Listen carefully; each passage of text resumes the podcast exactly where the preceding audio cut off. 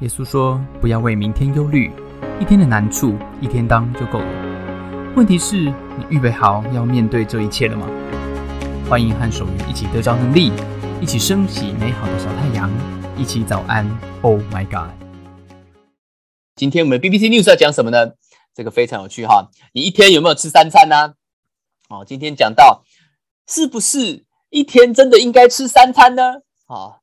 其实一天吃三餐这件事情是是近代的历史才发才人类才发生的啊！一天到底应该吃几餐比较健康呢？这个 BBC News 在讨论这件事情啊，有很多科学家哦讲到了哈，一个科学家讲到说啊，呃，在讨论一天应该吃几餐最健康之前，我们应该把重点放在一个叫做间歇性的断食。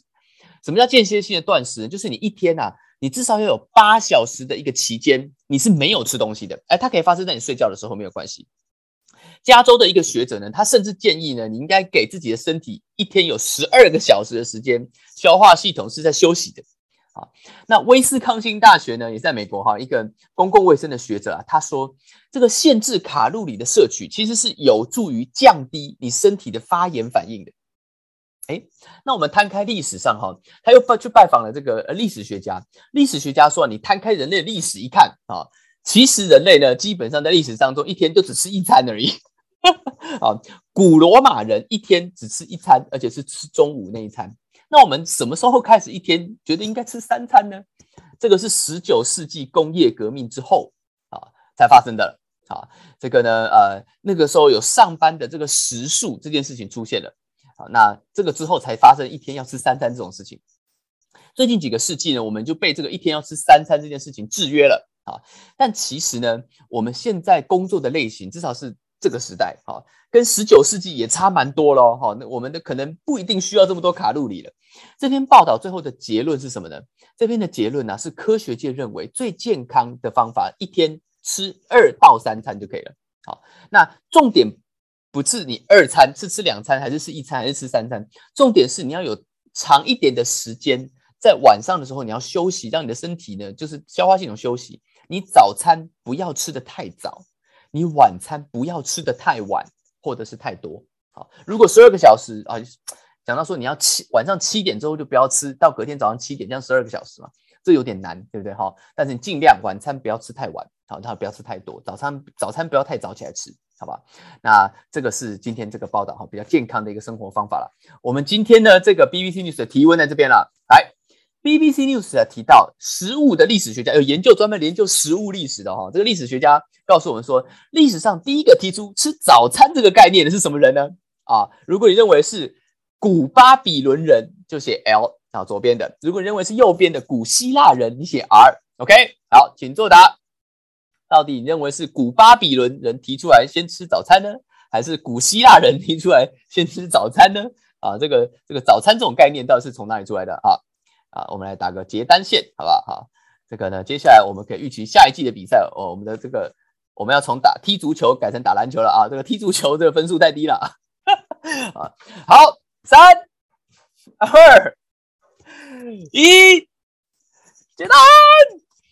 OK，公布答案。啊，答案呢，第一个提出吃早餐这个概念的是古希腊人。OK，古希腊人他们一开始提出来啊，这个历史历史历史上提出来说，他们呢，哎，用这个面包去沾这个葡萄酒啊啊，这个来来当历史来当这个 啊来当早餐吃，这是历史上第一个提出吃早餐的啊。有人每天都想选左边的，啊 向左走向右走的啊，这个啊这个很有趣，对不对？很有趣哈，这是第一个提出来的哈。然后祝我们这个这个啊，有蛮多人都答对了哈，恭喜恭喜，选右边的啊，这次是答对了。在正常的情况下，以这个角度来看，哈，呃，至少在台湾呢，我们可以说，你要养活一个人，哈，你至少要就是吃东西养活一个人，哎，其实没有那么困难，对不对？哈，原来人一天其实吃一餐就可以了啊。古代这么多年啊，十九个世纪以来，在工业革命之前，大部分人都吃一餐而已，啊，这个如果你只早上起来吃午餐的啊，你这个跟跟罗马人差不多，哈。其实养活一个人没那么难嘛，对不对？你有没有养过东西啊？有没有养活一些东西？哈，我以前呢，小时候的就是养蚕宝宝。啊，小学的时候养蚕宝宝，后来觉得这个这个养蚕宝宝，这是因为实验课要做嘛，对？你们有没有养过啊？啊，就是要买桑叶。有一天我记得，我记得我们去哈这个这个养蚕宝宝，我就买了一盒蚕宝宝，从福利社买回家。那吃桑叶，可是学校卖桑叶卖很贵啊，一包那时候要三十块，一下就吃完啦，对不对？那是暴利，是暴利哈，比这个这个黑道还暴利啊。那个我们后来就，我后来就有一天呢，我突然间发现，我我拿那个叶子，我发现我们家旁边的那个社区里面有一棵树，那个树那个叶子跟这叶子长得一模一样，它闻起来味道一模一样，那个是一棵桑树。然后呢，我就跟我的朋友讲说，我就把那个叶子采回来给那个蚕宝宝吃。哎，那这是真的是桑树哎，那蚕宝宝吃就哎就活啦。我就跟我同学讲，你不要告诉别人，那一棵是桑树，我都是这样就不用去福利社买。就你知道吗？好，隔天那棵树所有的叶子都没了。你看这个，从不要告诉别人，大家都告诉别人哈。这个马上所有全这个全校小朋友都是，这是下课一直去采的，反正上树就没了哈。哎，你有没有养过宠物啊？哦，养鱼、养鸭、养虾，或者养鱼啊？养养养虾，我养过虾，养养鱼。啊，其实呢，这个饲料其实不用用的太多，不过养狗养猫就比较累了，对不对？哈，哎，我最后呢长大了，对，结婚，我现在养小孩，养小孩。其实你你养活它没有到那么难嘛，但重点，人不是为了怎么样，人不是为了养活而已嘛，对不对？你不是为了养活，我们面对呢，我们家这个呃，我我们的这个生命哈，每一天呢，其实我们呃遇到我们都是在家人嘛，每一个人都是有家人的，好那。呃，有的人呢，甚至是啊，你进入不同的阶段啊，你可能会有啊夫妻关系，你可能会有亲子关系，你可能甚至要呃呃结婚以后，你要面对你家族其他人的夫妻啊，跟其他人的小孩啊，这个你面对很多其他人的生命，在呃在我们就学的过程当中，在我们长大的过程当中，都是这样子。我们的职场其实跟人的生命也是非常相关的。啊，一个全球非常知名的一个领导力的专家啊，他曾经在一个呃演讲里面提到，他是一个全球连锁饭店的一个创办人啊，呃一一个德国人哈，如果你有看过一个老老的德国人啊，这个全球什么利兹饭店什么的呃，这个这个创办人，他曾经说过啊，他认为他认为所有的行业都是服务业，为什么他这样讲呢？他说因为啊，你呃你就算提供某种产品好了，你就算是银行。你是你是买卖这个用金钱在做买卖，东西你的产品并不会买产品，你的东西并不会买东西嘛，对不对？是谁才会买东西？是人才会买东西啊。所以老实讲呢，他认为所有的人，不管你是做什么行业的，你都是在做服务，你都是提供人的服务，你都是在面对人，你都是在面对你的客户，而不是在面对钞票。你是在面对你的客户，不是在面对你的产品。面对你的厂商，不是在面对你的产品，对不对？我们都是在面对人，面对人就面对人的生命，对吗？好，那无论你，当然你如果是教育产业的，会更直接。呃，你是面对啊这个坐育英才，桃李满天下，真的是让人的生命，让孩子的生命在幼稚园长大，对？在小学长大，这个都是这个是很直观。如果你是全职妈妈，这更直观，我就是养自己的孩子。如果你像使徒保罗在教会工作，哎，这个也是蛮直观。有一些的组织、非营利的组织，它就是针对人的生命在做帮助的。很多社福机构也是，宗教团体当然更是。不管你的产业是什么，当你面对人的生命的时候，其实我们需要一个帮助生命改变跟成长的智慧，对吗？因为这个智慧，我们因为我们不只是活而已，人不是活着，我的公司也不是只是能够生存而已，我的公司要能够。更好，那这些人就要更好，所以你的部门才会有 HR 的部门嘛，做一些教育训练，做一些人的工作，对吗？因为人是你真正的资产。那今天我们谈到这件事情，当你谈到人的资产，谈到这个建造生命的智慧，你的真正的哦生命 HR 的时候，我们 focus 一下。呃，保罗今天呢，其实帮助我们更 focus 在那些跟你有关的团队。所以你现在可以思考一下，在你的家里面，在你的职场，在你的教会里面，有没有一小群人，或者是一几个人？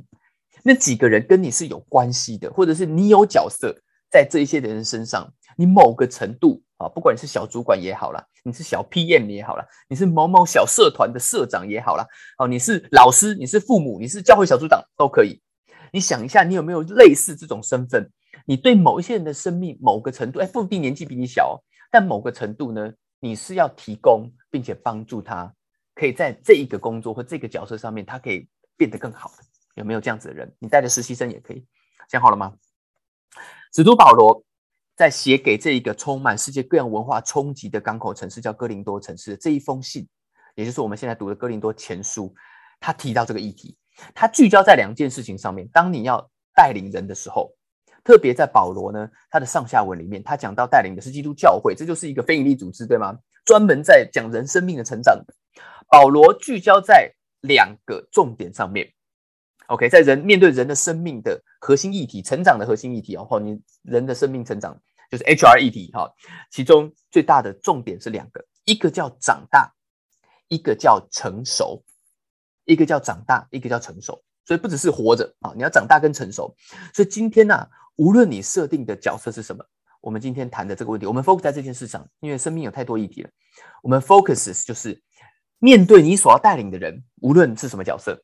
怎么帮助他长大跟成熟？有没有什么重点呢？啊，保罗今天讲了一个智慧的重点，我们来看一下保罗说什么。保罗呢，在这件事情上，他提了呃，他提了这这个这这一段话，他这么说啊，他说：“我栽种了，亚波罗浇灌了，唯有上帝使他生长，因为我们是与上帝同工的，你们是上帝所耕种的田地，所建造的房屋。”保罗用了一个比喻，用了两个比喻。今天我们就 focus 在这两个比喻上面。保罗一个比喻是讲耕田，一个比喻是讲盖房子。耕田跟盖房子，在那个年代呢，当然这是最最直观他们看得到的事情。其实今天也也没有非常难懂。好，那第一个重点是什么？第一个重点啊，保罗讲到，他说我栽种了，亚波罗浇灌。亚波罗其实是当年教会的一个讲师，啊，一个讲员。呃，他他是很会教圣经的一个人。啊，他讲说，我栽种就是保罗是创办人啊。他说我呢，我栽种这个教会，然后呢，我们有这个讲师，这个老师在这边哎教导大家圣经。但是只有谁呢？他说只有上帝叫他生长。哎，这个是一个非常非常大的关键哦。这个一个一个，我们常常有这个盲点的。保罗提出来第一个论点是生命的成长，成长是什么？成长是靠天吃饭，成长是靠天吃饭，生命的成长。不是专业的成长哦，生命的成长是靠天吃饭，什么意思啊？他的意思其实是这样，他讲种田，对不对？靠天吃饭就是这是一个农业，这不是一个工业。换句话说呢，你只能怎么样？你只能努力的浇灌，你只能努力的栽种，对不对？你只能当一个帮忙的人。但真正让人的生命，让这个生命啊要成长，要树要发芽，果子要开花的这个东西是谁做的？这个东西是老天是 nature，对不对？是大自然做的，这个不是你做的，你做不了，你只能浇水，对不对？你浇水它会开花吗？那是要大自然到了才会开花。所以全球暖化就让我们有这个痛苦嘛，对不对？因为大自然改变了，所以责任第一个要厘清哦。这个是我们做领袖有一个很大的痛苦。我们的痛苦啊，第一个是我们没有把这个责任给分清楚。哦，因为呢，常常哎，我就是负责他。特别你在这种生命成长团体里面，或者是你在这种啊，这个呃教育训练的团体里面，哎，我就是负责他这个生命的改变呐。好，这个要突破哦，内心的人心理医生，我就要帮助他能够让这个呃突破他忧郁的情况啊。我是个牧师，我要帮助他心里面有点力量。但是这个其实会让你有时候感觉你很努力，很努力的，你还是碰运气的。为什么？因为啊，这真的不在你手中啊。保罗说这不在你手中，你打从一开始啊，啊，我们呢就是要有这个想法啊。这个不是我们一般工业时代嘛，我们这个工业革命之后，我们习惯的思维哦。工业革命之后，我们习惯的思维是一种啊工业的思维。工业的思维就是我要找到 SOP，对不对？我要找到原料，找到生产，找到 SOP，然后最后就是定固定的结果嘛。所以我们最常讲的是什么？就是你的 model 是什么啊？你的模式是什么？你生命，诶，你这个做这件事情，那你的模式是什么？好，我们常常讲一个模式，对，诶，你在创业的时候常讲你的模式，你的获利模式，对不对？你的营运模式。但讲到生命的改变，讲到人的生命突破跟建造，它它不是，它没有一个呃，它不是用模式可以完成的，因为真正的重点是什么？真正重点是靠天。我我去过云林的这个田里面哈，我跟这些种田的、种大蒜的这个这个。这个这个农夫哈，坐下来跟他们请教，我问他们说啊，哎，你这个大蒜是这个是怎么种啊？哈，他就跟你讲说啊，很简单，就是顺应天理啊。好，他说啊，哎，我这个只要这样子种下来，哎，种大蒜你要铺稻草在上面，我以前都不知道哈。你拿那个大蒜要挑过的哦，啊，不是每个大蒜都给它挑过这个大蒜呢。然后呢，放下去，然后它上面是铺稻草的，然后要保温来干嘛的哈。然后呢，就埋下去。我说你这个是这个是什么时候会收成？他说半年。他们这个农夫说，我清明节的时候就可以收了。啊，你就放这个时候，我现在这个时候要种，种了以后呢，我清明节就收。所以务农的智慧是什么？就是你跟节气，你跟节气，对不对？啊，这个智慧，你就是你要跟着天。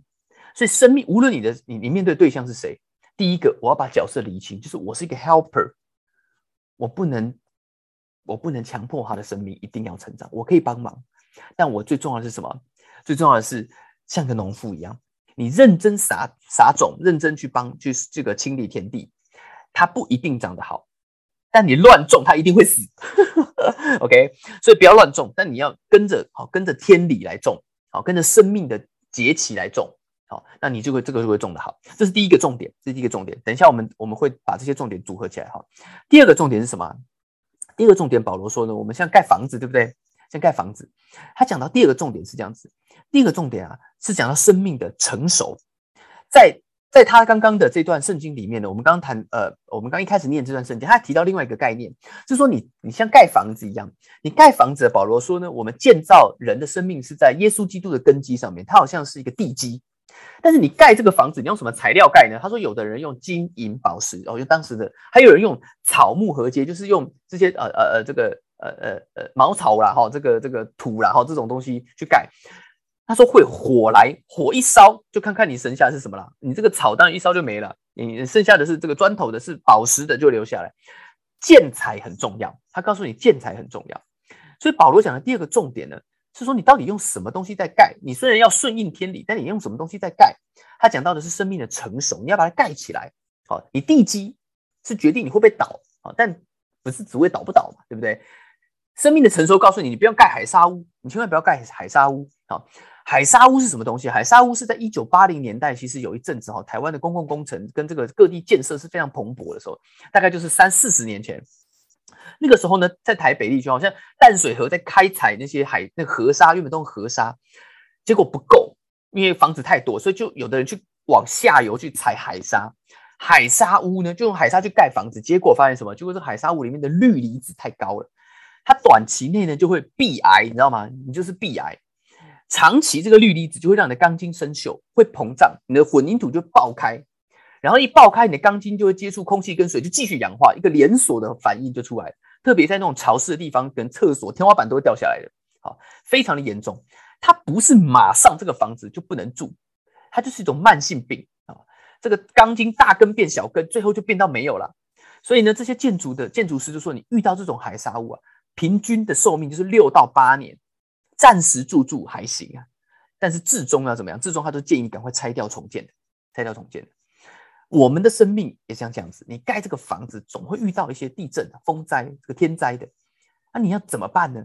你要你要注意你用什么建材，你要看得长远，人生都有风浪有考验的嘛。你有没有帮助一个学生？比如说在他未来，你知道他一定会遇到啊，有同学邀他去非法场所，他该怎么思考跟判断呢？如果你的员工，他总是会有一天遇到厂商跟他收回扣。那他怎么面对这个压力呢？哦，你的 team member 遇到冲突的时候，他知不知道怎么解决这个冲突？你有没有示范给他看过？生命的成熟，这个建造是要在压力下面才看得出来的。所以你要用什么东西帮助你要建造的人呢？你要选那个长远的、那个防火、防震、防水的那种材料，不是看现在。你现在哦，这个过得很好，六到八年都没问题了。时候到，B 癌就来了，房子就要倒了啊！他人生一定会遇到火一般的试炼啊！这个你不晓得，人人有旦夕祸福，什么时候会发生？所以我们要帮助我们所带领的人，在你的职业或者是你的家里面各种考验之前，我预备他能够面对这个考验。最后我就要跟大家谈哦，那我们讲了哈，那你到底这个重质还是重量呢？你讲到生命的成长靠天吃饭，那我是不是就一切冲量就可以了？好，我就是不停撒种啊，其他都不用管。那，海沙屋是不是要冲品质呢？我就是一直想那个高品质的建材，好，然后呢，这个就哎，每次都荣耀辉煌盖豪宅。这两个比喻的重点是要结合的，这两个比喻结合，你才会得到真正的智慧。结合是什么意思？就是你要在你要看上天在这个人的身上，因为你没办法改变他的生命，你只能看你你撒种，你把基本上该讲的东西告诉他，然后你看你看老天在谁的身上。在改变这个人，用基督徒的身的话来讲，你看圣灵在谁的身上工作？当他的生命在发芽的时候，你看得出来的，你看得出来这个人生命在发芽，他在等，他在找，他在等候那个可能的契机。在这个关键点上面，你把好的建材给他。如果你没有在这个关键点上面，你没有坐在节气的里面，那你没有坐在节气里面，你的建材都是容易浪费的，因为它其实这个时候它没有要生长，它没有要生长。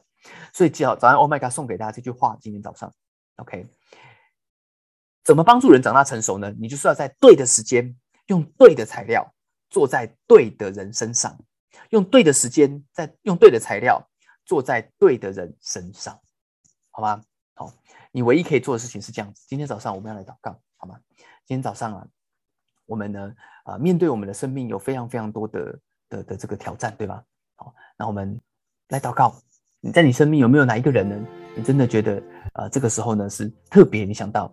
谈到生命的建造，谈到生命的长大成熟，哦，我要带这个人，我希望我可以，或者我也在被带的过程当中，我也希望我的生命可以长大成熟。我们来祷告好吗？今天早上我为大家做祝福的祷告，留给我们，我们花三十秒的时间思考一下今天所说的，在对的时间，用对的材料，坐在对的人身上。你现在缺的是对的时间，是对的人。还是对的材料呢？哪一样是你缺少的？亲爱的天父上帝，我来到你面前，今天为我们当中说早安 Oh my God 的朋友祷告，祷告我们自己会在对的时间，自己会得到对的材料，自己是那个对的人，我们成长，然后我们也在这样子的状况下面带领我们身边的人成长。主让我们的生命是一个金银宝石的建筑。是一个不断生长的作物，欣欣向荣的过每一天，在我们的家，在我们的职场。谢谢你听我们的祷告，谢谢大家参加今天的早安。Oh my God！愿上帝祝福你，今天在职场、在家庭之中得着智慧，遇见美好，用你的小太阳照亮身边的人。我们下次再见。